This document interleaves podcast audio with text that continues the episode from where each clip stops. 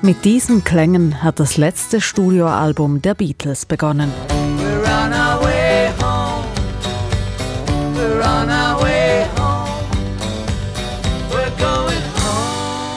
Tour of Us, der erste Song auf dem letzten Beatles Studioalbum Let It Be. Es ist der erste von insgesamt zwölf Songs. Erschienen ist das Album im Mai 1970. Schon rund ein Jahr früher gab es aber bereits den ersten Vorgeschmack auf das Album mit Get Back.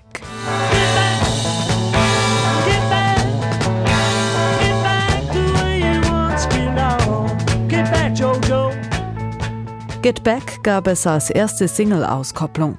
Die letzte Single-Auskopplung des Albums folgte rund ein Jahr später mit dieser Nummer.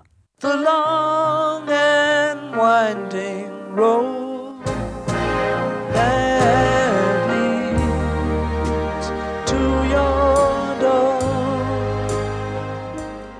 The Long and Winding Road passt durchaus zum letzten Beatles-Album, denn die Mitglieder hatten ebenfalls einen langen Weg und schwere Bandzeiten hinter sich. Daran erinnert sich Beatles-Schlagzeuger Ringo Starr auch jedes Mal, wenn er das Album höre, wie er im Interview mit Elliot Mintz einst sagte. It, it's a great album. I'm not putting the album down. Just I don't just look at it, listen to the record. I'm going through what our relationships were at the time, you know, and they changed all the time. I felt our relationship was better on the White Album and definitely on Abbey Road. Die Beziehung zwischen den Bandmitgliedern war schwierig während den Arbeiten an Let It Be. Als das Album im Mai 1970 erschien, waren die Beatles bereits getrennt. Das letzte Mal zusammen im Studio standen sie am 4. Januar. Damals wurde unter anderem der Feinschliff am Song Let It Be vorgenommen. Die Idee zu dem Song kam Paul McCartney in einer Zeit, in der er gestresst war, wie er einst Wired im Interview erzählte. In einem Traum sei ihm damals seine verstorbene Mutter erschienen und habe ihn beruhigt. And my mother, who died probably about 10 years previously, was in the dream. So she seemed to know that I was a bit stressed out. And she said, Don't worry, it's, it's, it's going to be fine. Just let it be. Let it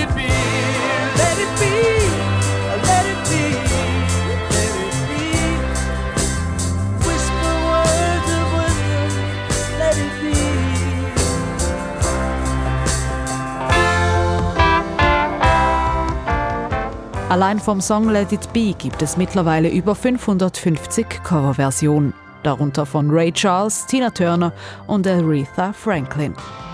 Das Original von den Beatles erreichte als Single Platz 1 in den US-Charts sowie Platz 2 der Charts in Großbritannien und Deutschland.